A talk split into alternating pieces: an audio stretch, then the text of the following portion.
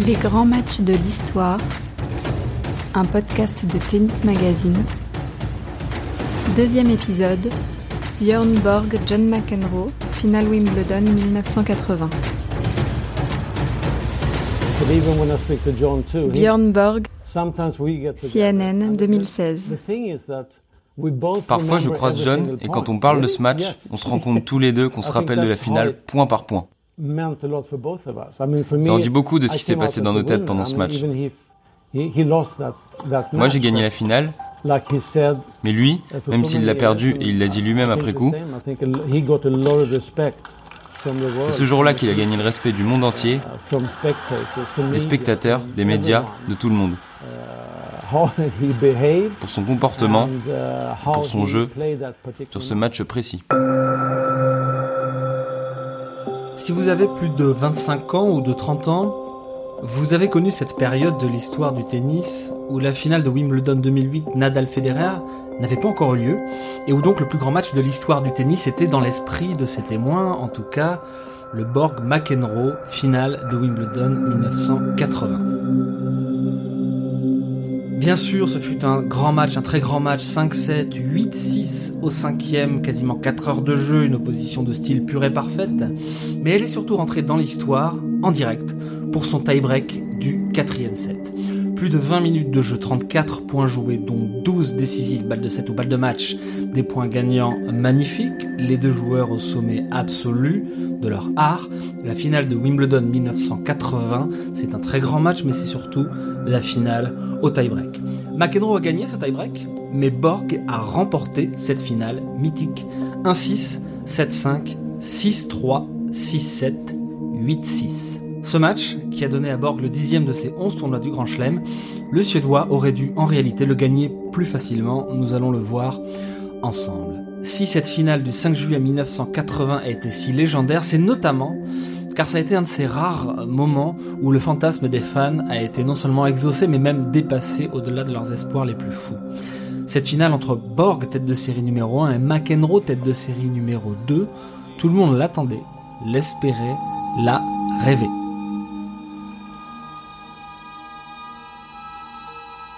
Ce duel McEnroe-Borg de Wimbledon 1980 est si légendaire qu'on en a fait des livres et surtout un film intitulé Borg-McEnroe, sorti en 2017 et réalisé par le Danois Janus Mess Pedersen.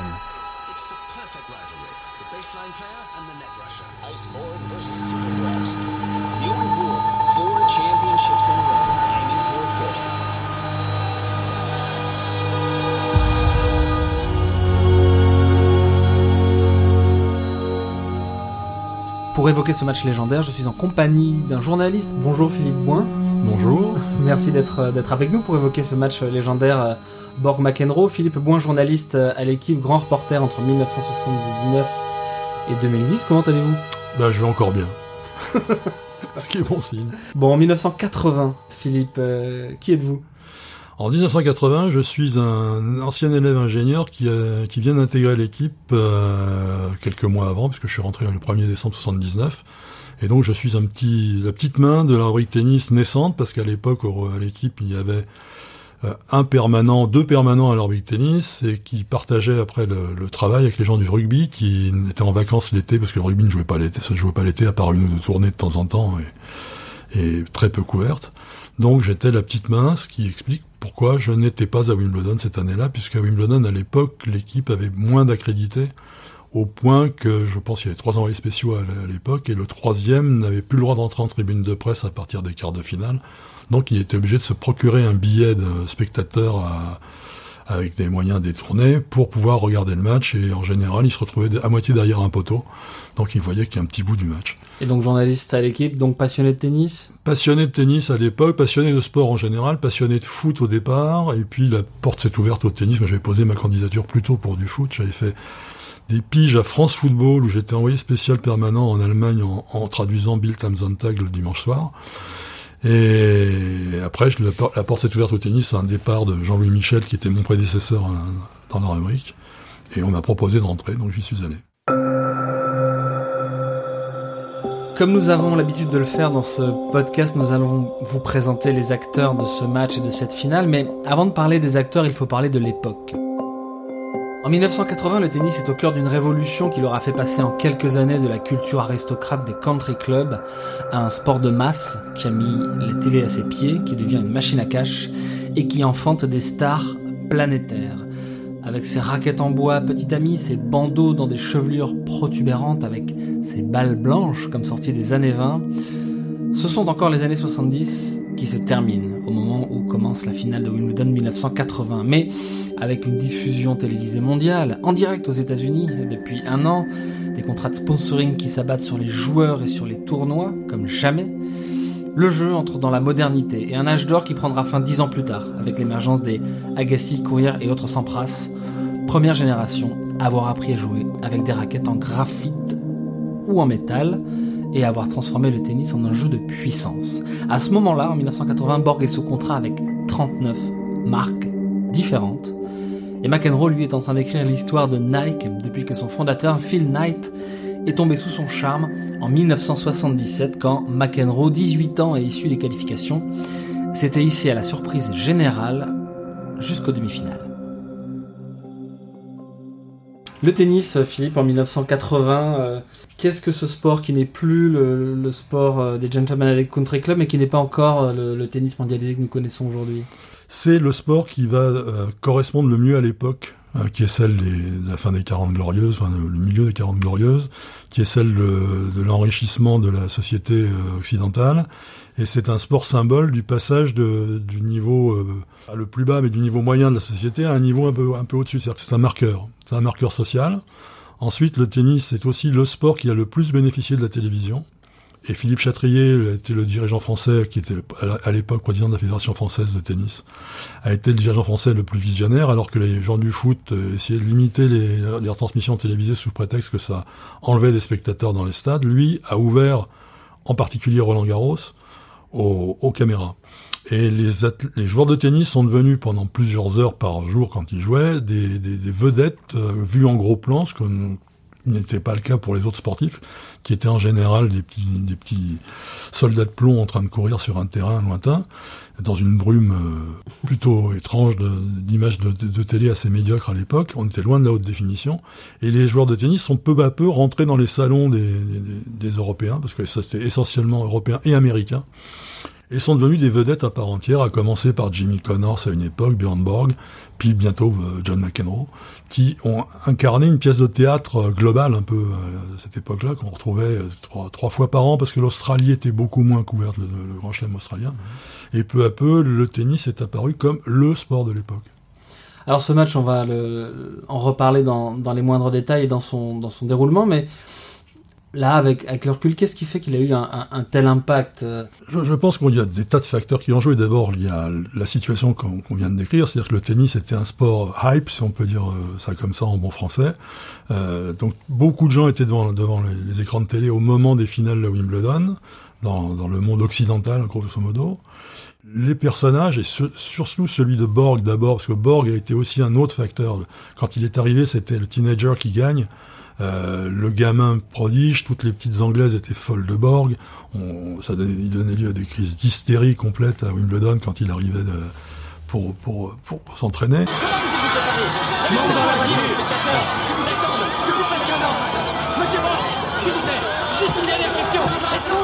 Donc le personnage de Borg était déjà un peu mythifié, et puis d'un seul coup est arrivé en face de lui. Il y a eu Jimmy Connors, mais Jimmy Connors était quand même un personnage un peu moins, enfin il était conflictuel quand même. Donc il y avait Connors, mais McEnroe est arrivé à faire irruption et c'était l'anti-Borg. C'est devenu d'un seul coup l'anti-Borg pour des tas de raisons. D'abord le le comportement, puisque autant Borg était, euh, j'allais dire, gentil, poli, mais surtout contrôlé, autant McEnroe était incontrôlable et se contrôlait pas lui-même.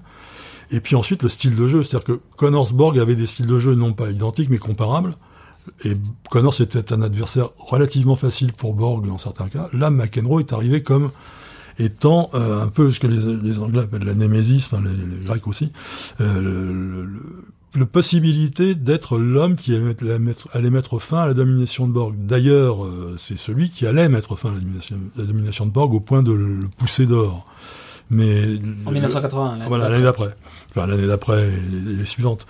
Euh, en, lui barrant la route entre autres de l'US Open. C'était vraiment un clash euh, du, des, des, vedettes, des vedettes l'une aimée, l'autre controversée, l'un admiré pour son calme, l'autre admiré pour son jeu. Le, le Borg était plus le chouchou des, des, des belles-mères et McEnroe le chouchou des gamins rebelles. Extrait du film Borg McEnroe 2017. Le phénomène auquel on assiste est unique. Aujourd'hui, les tennismen sont comme des rockstars. Et d'ailleurs, la presse à sensation s'en donne à cœur joie avec lui. Mais la rivalité qu'il y a entre Borg et John oblige les gens à se demander qui suis-je? Le gentleman ou le rebelle? Et puis, c'est le cadre de Wimbledon, parce qu'il ne faut pas oublier que Wimbledon reste, on voit bien, le le temple du tennis, c'est une expression tout à fait éculée, mais le lieu où le tennis est le mieux mis en, vedette, sans doute. Et puis, euh, l'époque, le, soleil, les pins, euh, tout ça, ça, fait une sauce extraordinaire. John McEnroe est alors autant le numéro 2 mondial qu'un sale gosse du tennis. Pourtant, le tennis, on a vu d'autres, avec Jimmy Connors notamment, ou Willie Nastas dans les années 70, un petit peu plus âgé que lui. Mais sur le court, il ne se passe pas un match sans que l'Américain ne se sente victime de toutes les injustices du monde. En demi-finale de ce Wimbledon 1980 par exemple contre Jimmy Connors, son grand rival, tête de série numéro 3, McEnroe s'impose en 4-7, 6-3, 3-6, 6-3, 6-4, non sans avoir menacé de ne pas reprendre le jeu si l'arbitre ne lui présentait pas le superviseur du tournoi au cours du, premier set. McEnroe sait qu'il peut rivaliser avec Björn Borg et ça l'obsède. En demi-finale au Masters quelques mois plus tôt, il a perdu 6-7 6-3, 7-6. La légende raconte, nous n'avons pas retrouvé les images, euh, mais on peut la lire dans quelques, dans quelques livres. La légende raconte que à 5-5 au troisième set de ce match-là, euh, McEnroe fait son cinéma un petit peu comme, comme d'habitude. Borg s'est approché de lui, l'a pris dans ses bras et lui a dit mais gamin qu'est-ce que tu fais? C'est un super match. Joue au tennis. À ce moment-là, McEnroe s'est senti honoré d'être enfin reconnu comme un père par le numéro 1 du tennis mondial, et que à partir de là, il a changé d'attitude vis-à-vis du, Suédois. McEnroe est déjà très clairement un crack du tennis mondial. Au début de cette saison 1980, il a déjà remporté trois titres, euh, la plupart aux États-Unis. Seul bémol de taille, il a effectué une mauvaise saison sur terre battue, qui n'est pas sa surface favorite. Il a perdu au deuxième tour de Roland Garros contre Paul McNamee. Mais juste avant Wimbledon, il a gagné le Queens sans perdre un set en prenant notamment sa revanche contre Paul McNamee. Au cours de ce Wimbledon 1980, il traverse le tableau sans trop de difficultés en dehors de celle de la pluie omniprésente cette année-là. L'Australien Tenny Rockavert le pousse quand même au 5-7 au deuxième tour, mais euh, par exemple avant sa demi-finale contre Jimmy Connors, McEnroe n'abandonne aucun set, ni à Kevin Curran, ni à son ami et partenaire de double, Peter Fleming. L'enjeu pour McEnroe à ce moment-là, c'est d'être respecté pour ce qu'il est, un champion de tennis, plutôt qu'un personnage identifié, voire moqué pour ses colères. Champion de tennis, il est devenu en deux temps. D'abord, avec sa percée fracassante jusqu'aux demi-finales de Wimbledon 1977, on l'a dit. Et ensuite en remportant son premier tournoi du Grand Chelem en 1979, chez lui, à New York, l'US Open, neuf mois avant cette finale de Wimbledon. Est-ce qu'il est déjà un champion à ce moment-là? Il a le premier talent. Le premier talent, c'est pas le coup de raquette, c'est la volonté. Il veut arriver. Il a, il a une ambition dingue, même si euh, par moment il, fait, peut faire preuve de modestie, mais il ne supporte pas de perdre contre qui que ce soit. Donc ça, ça fait de lui un champion. Il a le caractère d'un champion. Alors il est toujours, il est peut-être pas totalement euh, abouti, euh, il a encore des petites faiblesses, euh, je pense mentales au moment où il faut finir les, coups. Il a des grosses faiblesses dans son jeu, mais il a des grosses forces dans son jeu. Il a un jeu complètement déséquilibré. Oui, il est, un, il est un champion. Il n'est pas encore le champion qu'il sera en 84, où là il est devenu le, imbattable, mais il est déjà un champion. Oui. Alors 1980, il est numéro 2 mondial, il est tête de série numéro 2. Qu'est-ce qui fait que tout le monde, si je puis dire, euh, pense qu'il peut être celui qui va euh, rompre la série de victoires de, Borg à, Wimbledon. Quatre titres consécutifs à ce moment-là. Simplement, l'analyse objective de ce qu'est le tennis sur gazon à l'époque. Euh, soyons clairs, à la fin d'un tournoi, dans les derniers tours d'un tournoi de, Wimbledon, le central était un champ de patates. Il y avait un peu de gazon par-ci par-là. Euh, il n'y en avait pas du tout près du filet, contrairement si on regarde les images de l'époque. Aujourd'hui, c'est usé sur la sur la ligne de, fond de cours. À, l'époque, c'est un H, une sorte de H. C'est c'est il y a le fond de cours qui est usé, la trace pour monter au filet et le et la, la bande devant le filet, qu'aujourd'hui l'approche du filet est assez est assez préservée. Donc le cours est complètement pourri. Donc si vous voulez jouer du fond du cours, vous prenez le risque d'avoir même pas vous avez la certitude d'avoir un ou deux fourbons dans l'échange dans les 4-5 premiers coups de raquette. Et puis vous avez le problème des raquettes qui sont deux fois plus petites qu'aujourd'hui. Enfin, je dis deux fois plus petites, c'est pas forcément deux fois plus petite, mais dans le sweet spot, le, la zone de centrage est minuscule par rapport à ça. Voilà, mais même le, la zone de centrage dans le tamis. Oui, qui est, qui est beaucoup plus grande aujourd'hui qu'autrefois. Donc dès que vous décentrez un tant soit peu votre, votre coup, euh, la balle fait, fait une cagade. Mhm. Donc jouer, jouer sur le, sur le, sur le central de Wimbledon, c'est totalement différent et les serveurs volleyeurs ont un avantage énorme sur les autres. Et j'avais été très choqué un jour quand un de mes confrères plus expérimentés que moi m'avait dit euh, Messi Borg a gagné cinq fois Wimbledon, c'est parce qu'il est arrivé au bon moment. Aujourd'hui, je me dis que c'est tout à fait vrai parce que en fait, les adversaires qu'il a rencontrés à Wimbledon, il est arrivé une génération où il n'y a pas de très grands serveurs volleyeurs. L'époque des grands serveurs volleyeurs, euh, style les Australiens des années 50, 60, ou Stan Smith, ou même Stan Smith, ou des gens comme ça, euh, commençait à finir.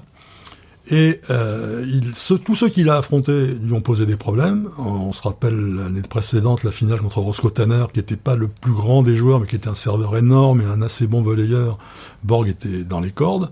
Donc le style de jeu de McEnroe, qui est le service volé à, à, enfin, à fond la caisse, et, et, le retour volé, parce que McEnroe retournait et volayait sur les deuxièmes balles adverses très très très régulièrement, ce qu'on a un peu oublié aujourd'hui, euh, c'est un style de jeu qu'on ne voit plus beaucoup, ça s'appelle le chip and charge. Hein, mm-hmm un petit, un petit revers coupé et on monte. Et donc ce style était évidemment celui qui posait le plus de problèmes à Borg. Mais le style de Borg sur gazon n'était pas celui qui était de, celui de Borg sur, sur terre battue. C'est-à-dire qu'on oublie un peu que Borg savait voler, et pas mal pour, la qualité des mhm. raquettes qu'il avait, comme on l'a oublié pour Nadal pendant très longtemps, alors que en fait c'est un très bon volleyeur. Et puis il avait un très, une très bonne première balle qui lui permettait de faire pas mal d'ace et pas mal de retours flottants de, ses adversaires, donc qui lui assurait la possibilité de monter au filet sur sa première balle. Mais le, Mac avait le caractère, on savait qu'il ne lâcherait pas, et le style de jeu qui effectivement mettait Borg sous pression. Alors, ce que vous dites fait écho avec les, images du match qui sont à disposition de tout le monde sur YouTube ou, ou ailleurs. Cette finale, c'est 100% de service volé en ce qui concerne McEnroe, première, deuxième balle. 100% de service volé pour Björn Borg en première balle, 0% en deuxième, et alors de temps en temps des retours volés, c'est finalement le, seul, seul suspense. On a du mal à se, à se projeter aujourd'hui sur, sur des matchs si lisibles sur le plan tactique. Il faut pas, faut pas oublier que le tennis est né sur gazon. Hein. Le tennis, euh, une époque, les trois des grands chelems se jouaient sur gazon, l'Australie, Wimbledon et l'US Open c'est lui, c'est cette surface qui a dicté le style de jeu. Et le style de jeu du tennis a été très longtemps dominé par le, tennis a été très longtemps dominé par les serveurs volleyeurs euh, anglo-saxons et australiens, jusqu'à ce que certains joueurs de terre battue fassent euh, le contrepoids, entre autres à Laurent Garros, par euh, René Lacoste par exemple, ou Henri Cochet, qui était sans doute un joueur de volley assez formidable aussi. Extrait du film Borg McEnroe 2017. Vous qui les avez joués tous les deux, qui est l'adversaire le plus coriace? McEnroe est le plus talentueux, et jouer Borg, c'est recevoir des coups de massue. Si Borg est une massue, McEnroe est un couteau à tronc d'arrêt. Une entaille par ici, un coupé par là, et tout à coup, vous vous retrouvez couvert de sang alors que vos blessures ne semblent pas profondes. Et puis, c'est l'hémorragie. Ce 5 juillet 1980, Borg et McEnroe ne se sont encore jamais affrontés en tournoi du Grand Chelem, mais ils se connaissent très bien. Borg mène 4 victoires à 3 dans leur face-à-face. McEnroe s'est rapidement signalé en battant le Suédois lors de leur toute première rencontre en demi-finale du tournoi de Stockholm, chez Borg donc, en 1978. 6-3, 6-4. Pour situer qui est Björn Borg à l'été 1980, on peut dire deux choses. Déjà, qu'il n'a pas perdu à Wimbledon depuis son quart de finale en 1975 contre Arthur Ashe, il avait seulement 19 ans à l'époque. On peut dire surtout que Borg a gagné tous les tournois auxquels il a participé en 1980, 3 lors d'une tournée aux États-Unis, Nice, Monte Carlo et Roland Garros pendant la saison sur terre battue. En réalité, il n'a perdu qu'un seul match au cours de cette année 80 dans un tournoi non officiel, la Coupe des Nations organisée à Düsseldorf contre Guillermo Villas. 6-3, 1-6, 6-1. Arrêtons-nous un petit peu sur Björn Borg. Est-ce qu'il passait déjà euh, euh, à l'époque comme étant euh, l'un des plus grands champions de tous les temps? Est-ce qu'il y avait assez de recul sur sa carrière? Il avait seulement 24 ans à ce moment-là pour pouvoir raisonner en ces termes. Borg était sans doute à l'époque la plus grande vedette sportive avec Pelé. Borg et Pelé tout au moins pour un, jeune français. Hein. Mais Borg était vraiment sans doute la vedette la plus internationale du sport de l'époque. Euh, puisque les champions américains des sports américains n'étaient connus qu'aux États-Unis, les footballeurs n'étaient pas très connus aux États-Unis. Le tennis était un sport qui unissait un peu tout. Alors je, reviens le monde occidental, parce que mm. le sport professionnel était essentiellement circonscrit au monde occidental. Donc je pense que Borg était à l'époque le champion. Euh, il y avait Mohamed Ali, si j'oublie Mohamed Ali. Donc Mohamed Ali, on va dire Pelé, euh, peut-être Eddie Merckx, mais Eddie Merckx aux États-Unis, ça parlait pas. Borg parlait vraiment aux deux mondes occidentaux. Et puis il avait surtout, fait, il avait plusieurs choses en lui. D'abord, c'était, un prodige. Il est arrivé à 15 ans. À 15 ans, euh, ça, ça, ça, a frappé énormément les esprits. Il n'y a rien qui frappe plus les esprits des amateurs de sport que les victoires des gamins ou des vieux. Donc, euh, il est arrivé, il a fait éruption. En plus, il a eu, il avait un comportement tout à fait euh, étonnant parce que c'était vraiment iceberg. On, on ne le voyait jamais s'emporter, jamais exprimer le moindre sentiment. Ensuite, il avait un côté mystérieux parce qu'il ne, disait absolument rien d'intéressant. C'était je sais pas si c'était une tactique, je crois pas à l'époque, mais il, préservait son mystère parce qu'il ne racontait quasiment rien, donc on pouvait s'inventer son Borg personnel. Et puis il avait une image, il avait, avait quand même visuellement une, des cheveux longs. Euh, c'est quand même un des seuls joueurs dont on a fait une affiche de, de, Grand Chelem en montant son dos. Euh, au départ, ça devait, pas, devait, pas, être lui, c'est grave. Mais à Roland Garros 80 ou 80, 81, tout le monde reconnaît Borg, il n'y a pas de problème. De dos, on reconnaissait Borg. On aurait sûrement reconnu McEnroe. Mais euh, Borg était un, personnage qui, à l'époque, était vraiment, oui, la, la grande, une des deux ou trois grandes stars du sport mondial. Sur le strict plan du, jeu, sur le plan technique, sa, façon de faire, qui était déjà plus de puissance que ses prédécesseurs, même si avec le recul aujourd'hui, euh, forcément ça n'a rien à voir avec Nadal, mais il était relativement puissant, extrêmement régulier. Il a apporté quelque chose aussi sur la modernisation du tennis. Il a, apporté, il a apporté énormément de choses. Il a d'abord apporté le côté athlétique, parce que vraiment c'était un athlète formidable. Il a participé à, à des, des, jeux télévisés intersport et il a battu ou égalé Guidrut sur son sur 80 mètres haies, je crois d'ailleurs à, cette occasion ou sur non sur 400 mètres haies, si je dis pas de bêtises. Euh, non, il avait gagné, il a pulvérisé tous les autres. Euh, c'était un athlète extraordinaire. Euh, un truc qui était fascinant, c'est que Borg ne suivait quasiment jamais. Ça, quand on voyait Lendl plus tard dégouliner dès, qu'il entrait sur le cours, c'était un, formidable athlète. et sans son jeu, le revers à deux existait, entre autres, un Chris Evert et Jimmy Connors avaient déjà gagné avec des revers à deux mains. Ils avaient été précédés par d'autres joueurs dans, dans l'histoire du tennis, mais c'était un truc un jeu, enfin un, coup qui était encore extrêmement peu répandu au point que les grands techniciens de la fédération française euh, interdisaient à leurs joueurs qui jouaient à deux mains de, de, faire de garder leur revers à deux mains. Bon, donc euh, certains d'entre eux l'en veulent toujours, dont, ont l'impression qu'on leur a gâché leur carrière. Il y avait ça, il y avait euh, il avait un revers à deux mains assez spécial par rapport à Connors et à Evert. Il avait un revers à deux qu'on a apparenté, je crois que c'est pas idiot, au coup d'un joueur de hockey sur glace avec une prise de balle, enfin une tête de raquette qui part très bas. Il avait, il utilisait énormément le lift. C'était pas le premier non plus à le faire dans le jeu de tennis de loin de là. Tout du moins, on, l'utilisait beaucoup en coup droit. On pouvait l'utiliser beaucoup en coup droit. C'était rare en, revers. Il y avait Guillermo Villas, qui était mm. son à peu près son contemporain, et qui lui avait le même genre de, genre de lift, mais la balle de Villas allait moins vite. C'est-à-dire que Borg avait du lift, mais quand il traversait la balle en coup droit, ça allait très très vite, et même en revers. Et puis, il, était, il avait un très bon service. C'est-à-dire que sa première balle était excellente. Contrairement à Villas, lui qui avait une balle de, service, qui n'a jamais réussi à trouver une balle de service vraiment efficace. Et il avait aussi une chose que, que Georges Degnaud m'avait fait remarquer un jour où on regardait un match ensemble, c'est qu'il était un des, un des précurseurs des appuis ouverts. Il frappait énormément de coups droits en ce qu'on appelle appui ouvert, alors qu'à l'époque, en général, on vous disait quand vous tapiez un coup droit de droitier d'avancer la jambe gauche mhm. et d'être de profil au filet. Mhm. Lui frappait énormément de coups en appui ouvert. Ça a été un des premier sans doute à amener cette technique qui maintenant est totalement euh, généralisée au point que même les, enfin Serena Williams frappe à peu près tous ses coups en appui ouvert, mais même Federer. Si vous regardez les joueurs, les, appuis ouverts sont sont très répandus et d'ailleurs ils sont à l'origine de, de, problèmes de hanche pour quelques joueurs, alors que ça n'existait absolument pas à l'époque euh, du tennis elbow. John McEnroe Times 2013. Borg, c'était plus ou moins le Nadal de notre génération. Grand athlète, très rapide. Un mélange de Nadal sur terre battue et du jeu défensif de Djokovic. Athlétiquement, en tout cas, sur la vitesse pure, il nous baladait tous. So, for the 94th Wimbledon men's singles final, here goes McEnroe. La finale de Wimbledon 80, c'est d'abord le match de John McEnroe.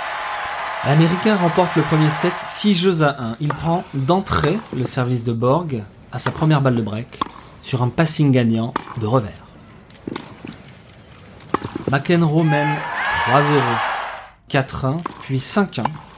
Il aura converti deux de ses trois balles de break du premier set. Ce qui est remarquable, entre autres choses, c'est que McEnroe sert très bien et de façon un petit peu plus variée que ce que Borg avait pu anticiper. Borg semble nerveux, comme rarement, il commet des erreurs de jugement, laisse passer des balles qui sont bonnes, il inspecte à nouveau toutes ses raquettes après avoir perdu ce premier set. Au premier jeu du deuxième set, la rencontre continue sur les mêmes bases. McEnroe transperce littéralement Borg sur le premier point, sur le service du Suédois. Sur le deuxième point, 0-15, Borg lâche sa raquette sans faire exprès après l'impact de son premier service. 0-30, McEnroe est à deux points d'un break d'entrée dans sa deuxième manche, mais Borg parvient à se reconcentrer pour enchaîner 4 services gagnants. Le Suédois entre véritablement dans le match au jeu suivant, le deuxième jeu du deuxième set et le neuvième de la finale. Pour la première fois, il enchaîne deux beaux passings alors que l'Américain a pris possession du filet. Le problème tactique de Borg reste cependant entier. Il doit être au filet avant McEnroe, qui impose alors son jeu sur gazon depuis le début de cette finale. Mais ce n'est pas une stratégie qui lui est familière et le Suédois peine à se régler. McEnroe est certes moins précis au filet, il s'agace un petit peu, mais il conserve dans les grandes lignes le match en main.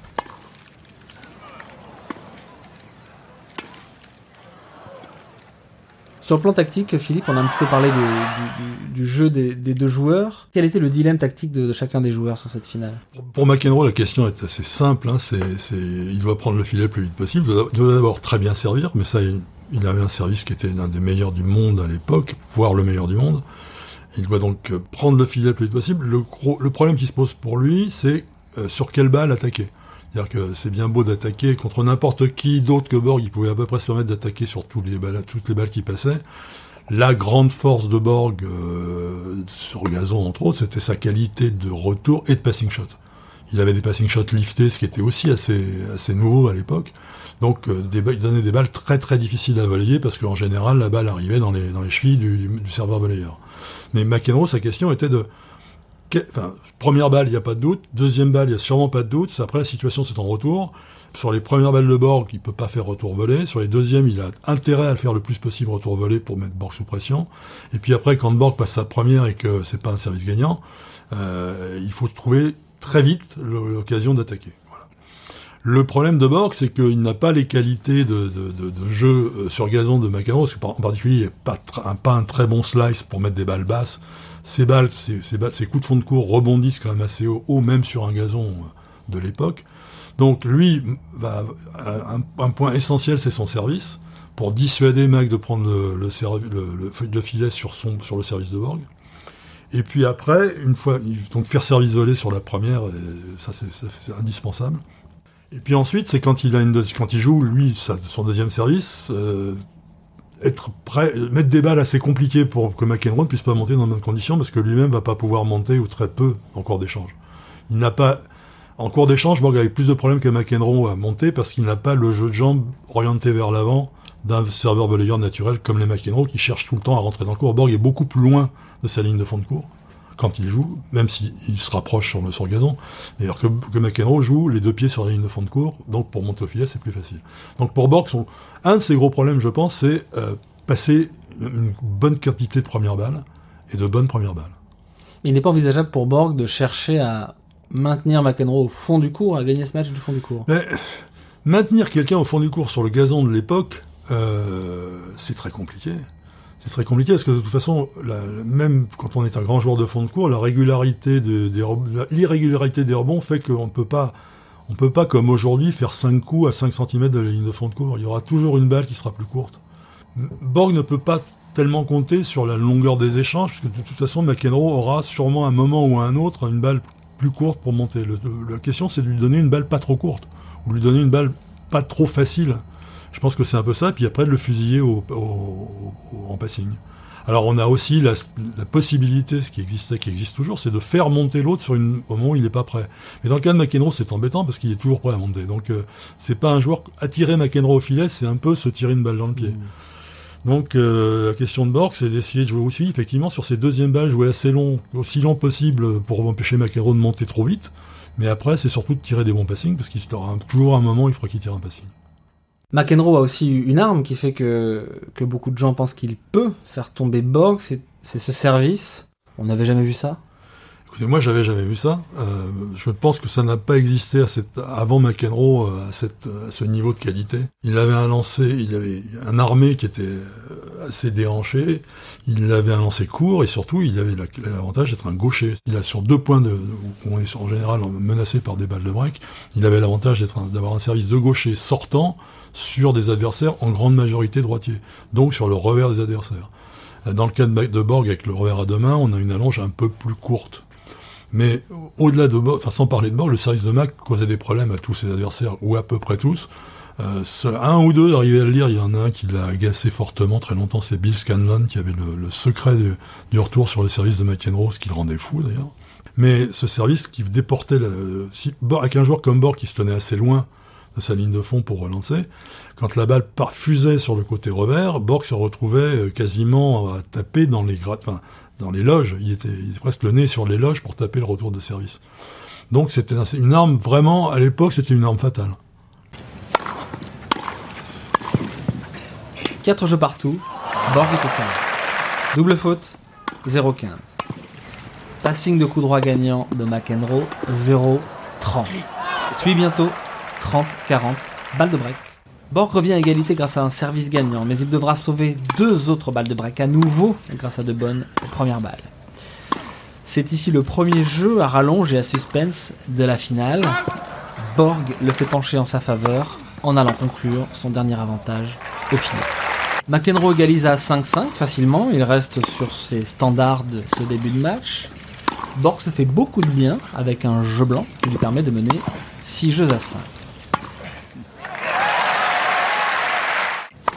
Et c'est alors comme si McEnroe ne s'autorisait pas à déboulonner la statue de Björn Borg. Il va perdre son service pour la première fois du match, au pire moment. McEnroe to serve, to save the second set, 5-6.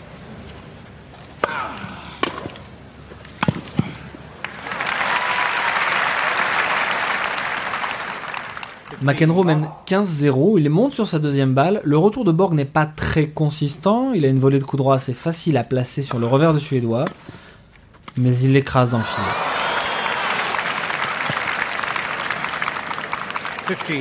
15 En direct sur la BBC, le commentateur se demande si ce coup ne va pas lui coûter le set. I wonder if that attempt at a drop volley behind the service could be uh, so expensive as uh, to cost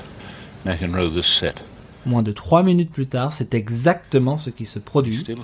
Borg sort un passing à bout portant, puis un retour de revers gagnant. Une nouvelle volée de McEnroe dans le filet lui offre le premier set à sa première balle de break.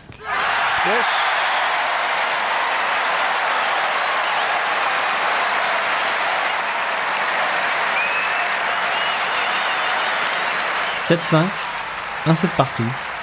Borg vient de faire parler son instinct de champion. Le niveau de jeu des deux hommes a fini par devenir à peu près égal. McEnroe est un petit peu moins précis, Borg lâche un peu plus ses retours et ses passings, mais Borg possède désormais un ascendant psychologique, et cet ascendant il va le faire fructifier pendant une heure. McEnroe reste très calme sur le terrain, mais intérieurement, il bout ça se voit, il s'en veut. Après avoir perdu cette première manche, il est accroupi au fond du cours et il se demande comment il a pu laisser passer cette manche. Son visage est passablement là, mais il restera calme. Sur le plan tactique, cependant, il a un petit peu perdu le fil de la rencontre. À 1-0 Borg au troisième set, le numéro 1 mondial mène pour la première fois du match. Il réalise un nouveau break pour mener 2-0 dès le jeu suivant à sa deuxième tentative, sur un retour volé de coup droit qu'il n'avait jusqu'ici pas encore tenté dans le match. 3-0 sur un jeu blanc, Borg a pris la mesure de la finale. À ce moment du match, McEnroe a perdu beaucoup de son instinct et de sa spontanéité. Il commet beaucoup de fautes directes, il triture sa chaussure gauche au changement de côté. Les commentateurs se souviennent qu'il a laissé beaucoup d'influx dans sa demi-finale contre Connors la veille et que peut-être tout simplement a-t-il grillé toutes ses cartouches. À 4-2 pour Borg, s'engage le deuxième jeu à rallonge du match. McEnroe mène 0-40. Il aura au total 5 balles de débreak dans un jeu de 9 minutes. Sur la troisième d'entre elles, il rate encore une volée de coups droits facile. Il se tape la raquette contre la tête. Cette finale, il ne veut pas aller la chercher. Les deux joueurs conservent leur service, 5-2, puis 5-3, puis 6-3. Borgman 2-7-1 dans une finale qui est alors relativement ordinaire avec très peu de points gagnants. La postérité a oublié que, au cours de cette finale Borg-McEnroe de 1980, pendant 1 heure, 1 heure 10 de jeu, le jeu a été relativement quelconque, avec beaucoup de fautes directes, beaucoup de services gagnants, beaucoup de retours ratés. Borg a trouvé la solution à ses problèmes, il ne sort pas le grand jeu mais il n'en a pas besoin, il est trop solide pour son adversaire, celui-ci a besoin de réaliser le match de sa vie et pour l'instant, pour l'instant, McEnroe n'en est plus capable. Les deux joueurs conservent tour à tour leur service au cours de cette quatrième manche, qui n'est pas extrêmement emballante, mais qui se rapproche de la fin inéluctable, à savoir de la victoire de, Borg. Quatre jeux partout. McEnroe a comme perdu le match dans sa tête. Sur son service, il rate trois fois sa première volée et une fois sa deuxième volée. Il se retrouve avec deux balles de break à sauver, la deuxième est de trop.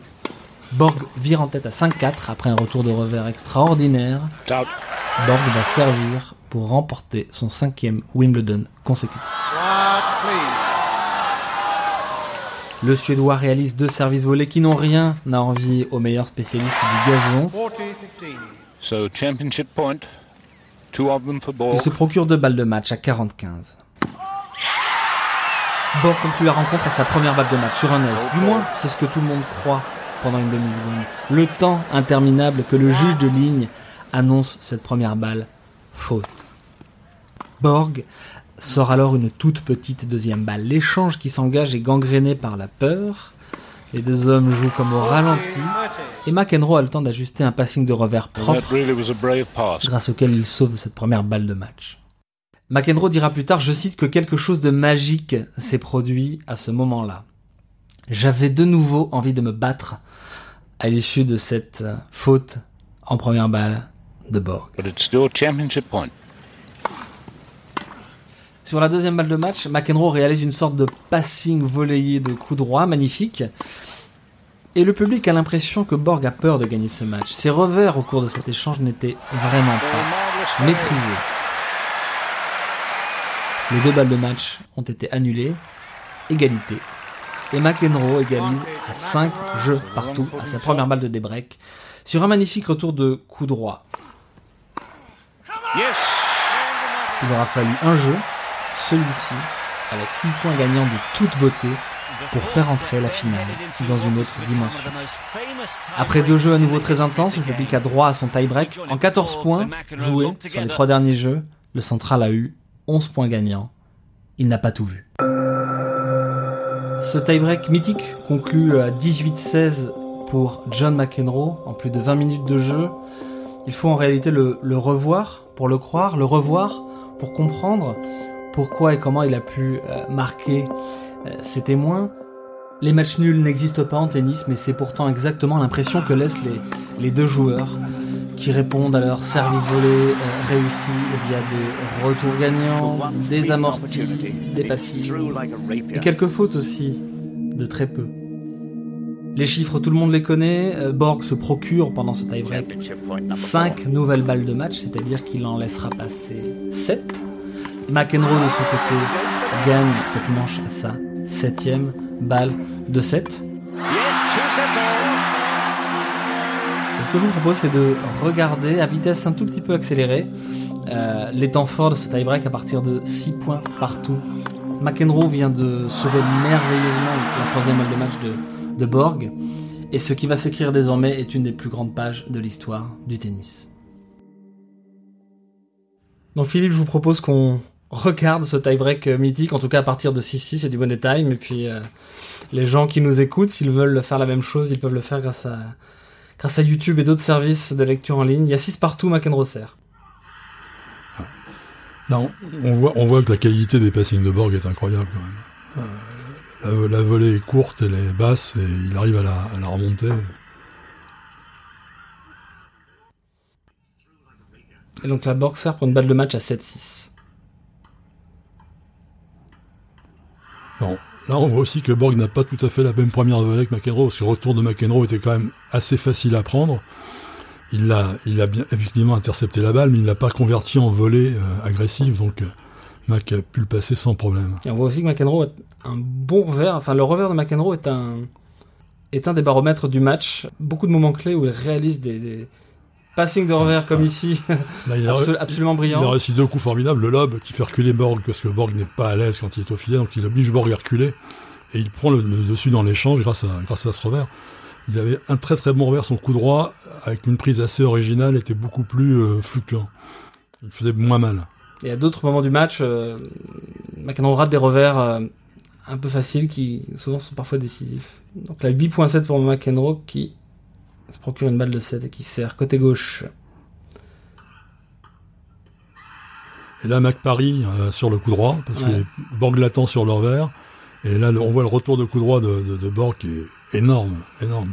Là, on est au quatrième set. On est au quatrième set et, et, et, au début du match, effectivement, McEnroe a servi le coup droit de Borg beaucoup plus que Borg mm, manifestement ne l'attendait. Et, mais là, au quatrième set, Borg est réglé. là, il est clair qu'il s'y attendait, qu'il était, qu'il était prêt.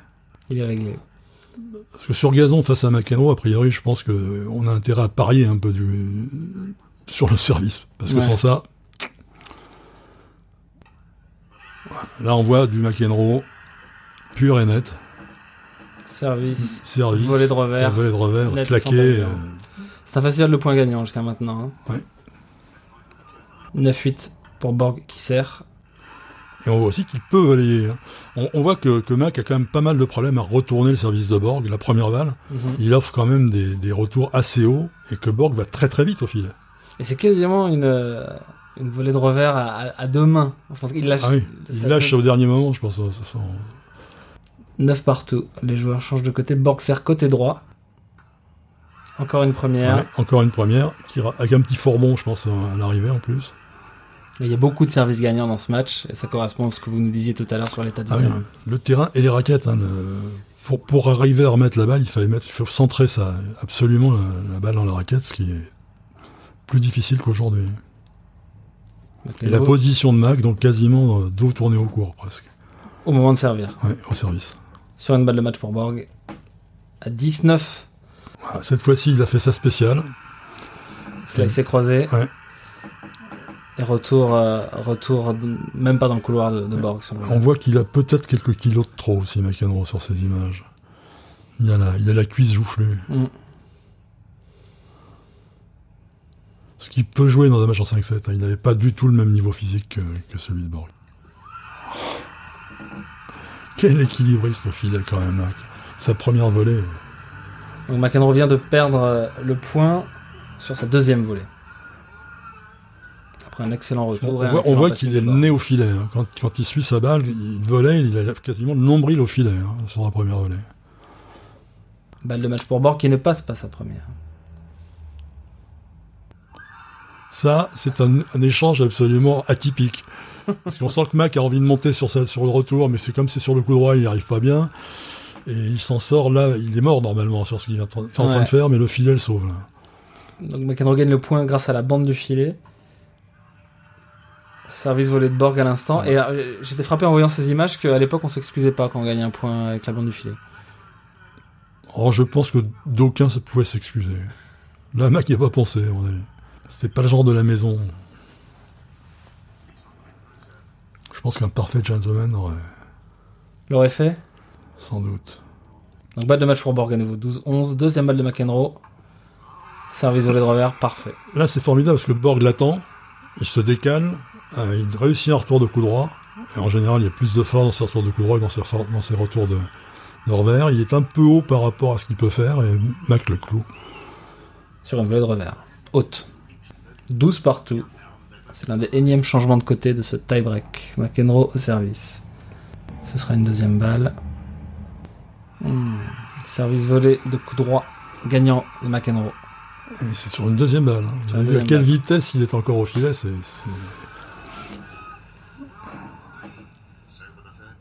Balle de 7. Service très long de McEnroe, volé de revers. Euh, service très long de, Borg, Et volé de revers très longue de Borg, qui est sur le point.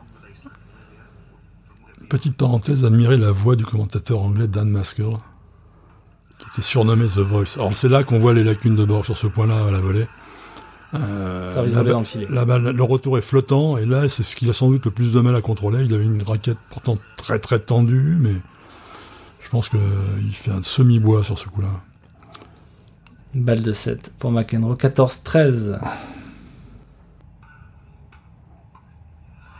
Elle sort. D'un centimètre. Service extérieur, volée de coup le, retour est formidable, la volée est formidable, le service est formidable. Là, on est. La volée sort d'un centimètre. Elle sort de rien. On est dans la, toute la cruauté du tennis, hein, ça se joue à quelques millimètres parfois. Et l'on sent énervé, McEnroe contre lui, mais grosso modo, pendant le match, il n'ira pas plus loin que, que ce type de manifestation. Il maîtrisera ses nerfs. Il est très très calme pour McEnroe, c'est très très calme. 14 partout, service sur la craie, volée de revers dans le filet. Bon retour, retour sur l'homme quand même, hein, très difficile à, négocier. Mac avait une agilité de chat au filet par moment pour justement négocier ses, volets sur le, sur le ventre, mais là ça allait trop vite pour lui.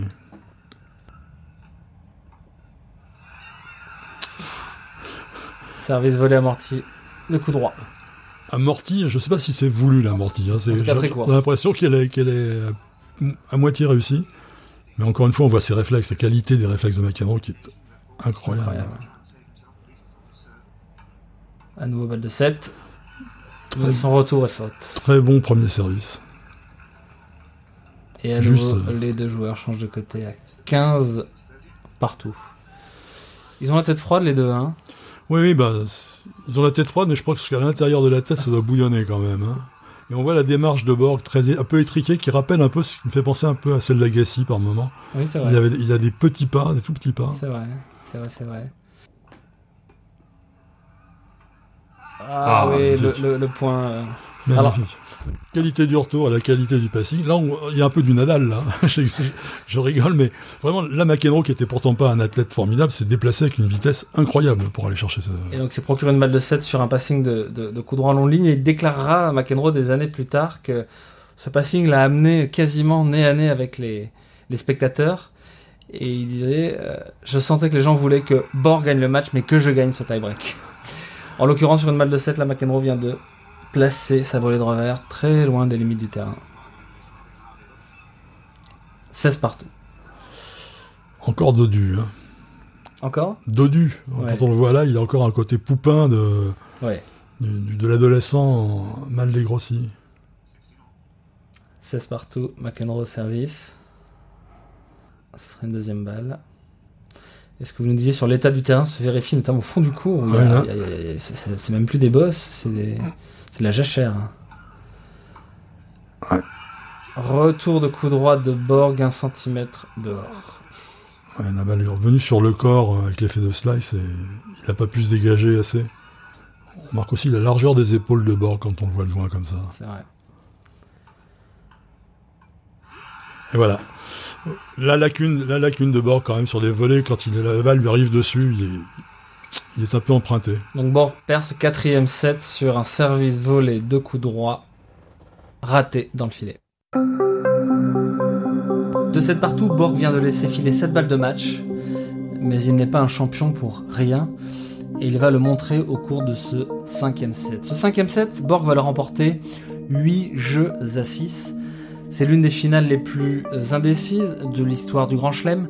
À titre de comparaison, aucune finale à Wimbledon ne s'est achevée dans sa longue histoire au-delà de 7 jeux à 5, en tout cas en 1980. Et en Grand Chelem, c'est arrivé seulement deux fois à Roland Garros, deux fois à l'US Open et trois fois à l'Australian Open.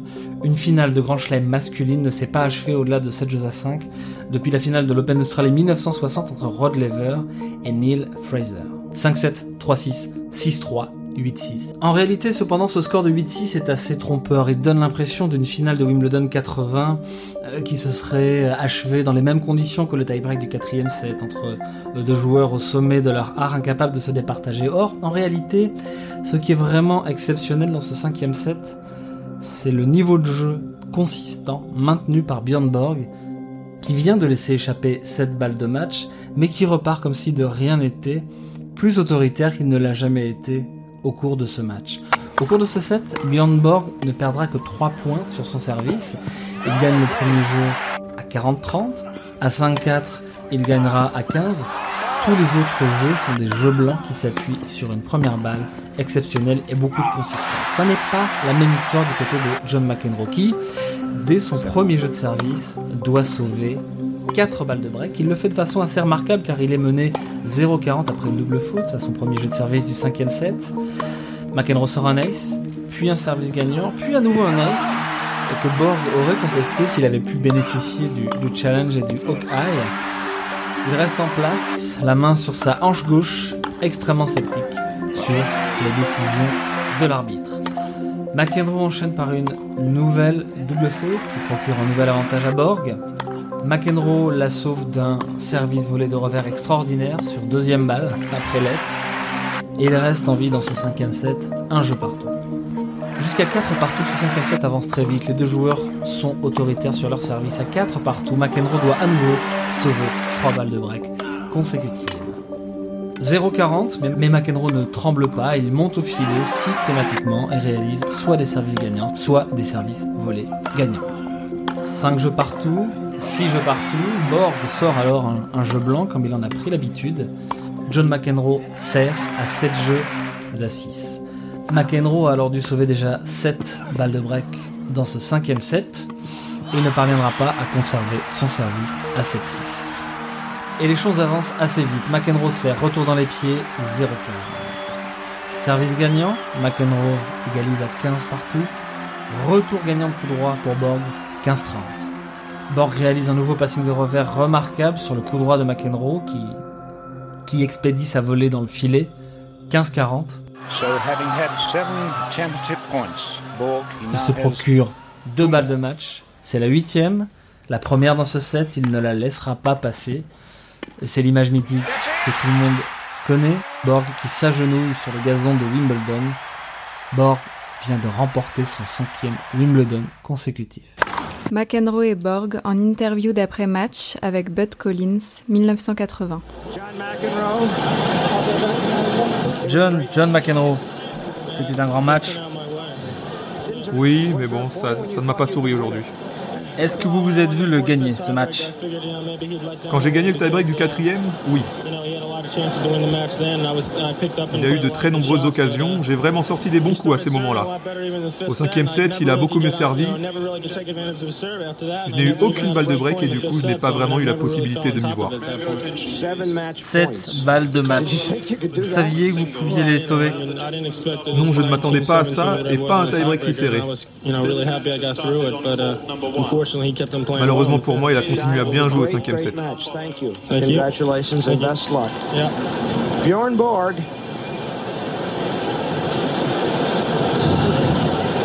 Bjorn, il semble bien qu'on se retrouve tous les ans à la même époque. Moi, moi je suis épuisé, et vous? Moi aussi, je suis épuisé. Surtout à cause de ces balles de match dans le quatrième set. J'ai cru que j'allais perdre.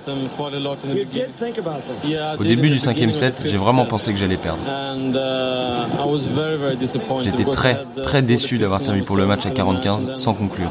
Mais John a sorti de coups magnifiques et au cinquième set, le match redevenait très ouvert. Vous vous êtes vraiment vu perdre Oui, quand j'ai perdu le quatrième, oui, c'est ce que j'ai pensé. Pourquoi avez-vous gagné, Bjorn Parce que je n'ai pas lâché.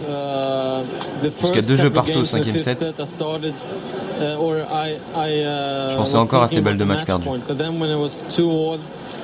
Après, j'ai commencé à me dire qu'il fallait s'accrocher et y croire. Vous arrivez à classer ce match parmi tous ceux que vous avez joués? C'est l'un des plus grands matchs que j'ai joué et probablement le meilleur ici à Wimbledon. Même endroit, même heure l'an prochain J'espère, oui.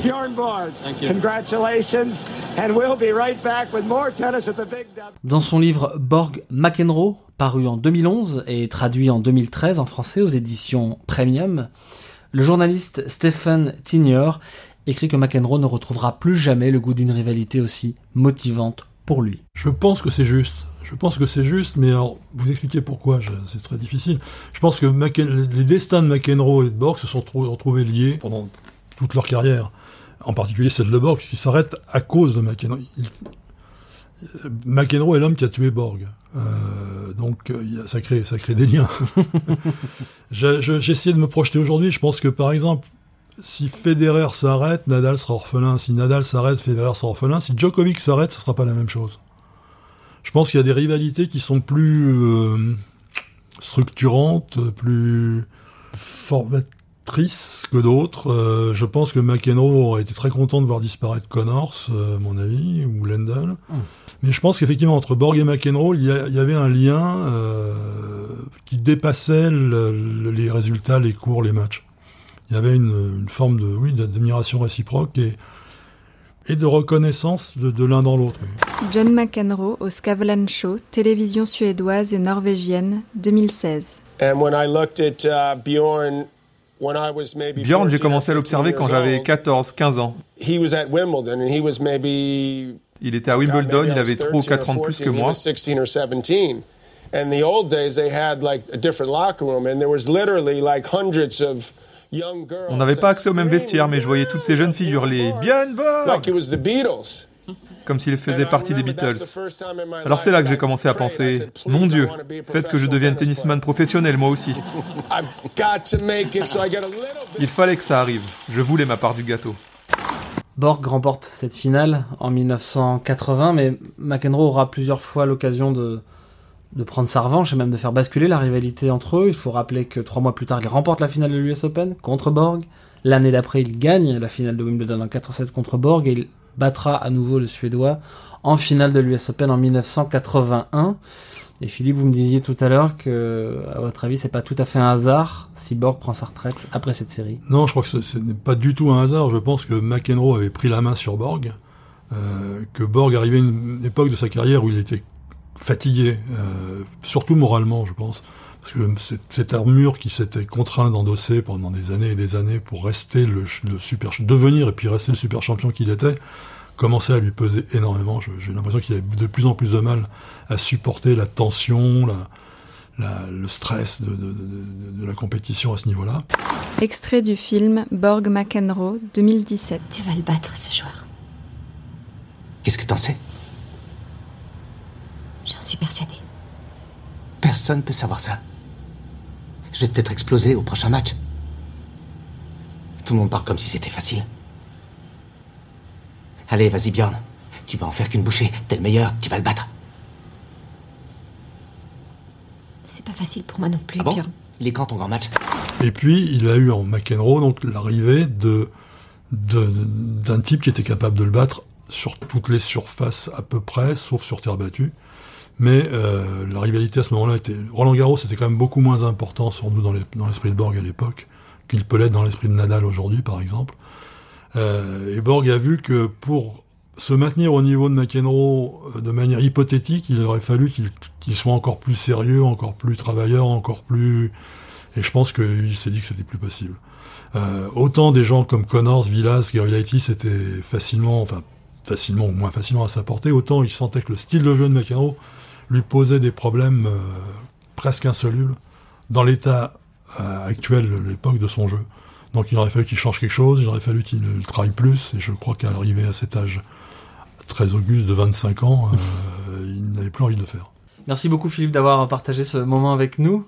Bah, merci de m'avoir fait revivre ça, parce que c'était quand même très très sympa à revoir et à revivre. Vous suivez encore un petit peu les affaires du tennis, j'imagine Un petit peu, pas beaucoup, mais j'ai regardé récemment des, des, matchs de Wimbledon, justement, pour me remettre un peu le tournoi dans l'œil. Alors, on peut dire à nos auditeurs que nous enregistrons euh, le dernier week-end de Wimbledon et que c'est un week-end de finale absolument incroyable qui nous attend. Voilà. Merci Philippe, à bientôt. De rien, à bientôt. Ce podcast a été raconté par Cédric Rouquette. Voix additionnelle, Jérémy Baudu, Lucas Morlier, Julia Borel. Le bimestriel Tennis Magazine est disponible en kiosque, l'appli mensuelle est disponible dans les stores. Vous pouvez nous suivre sur les réseaux sociaux et vous abonner à nos newsletters hebdomadaires. Ce podcast a été réalisé par l'agence Créafid.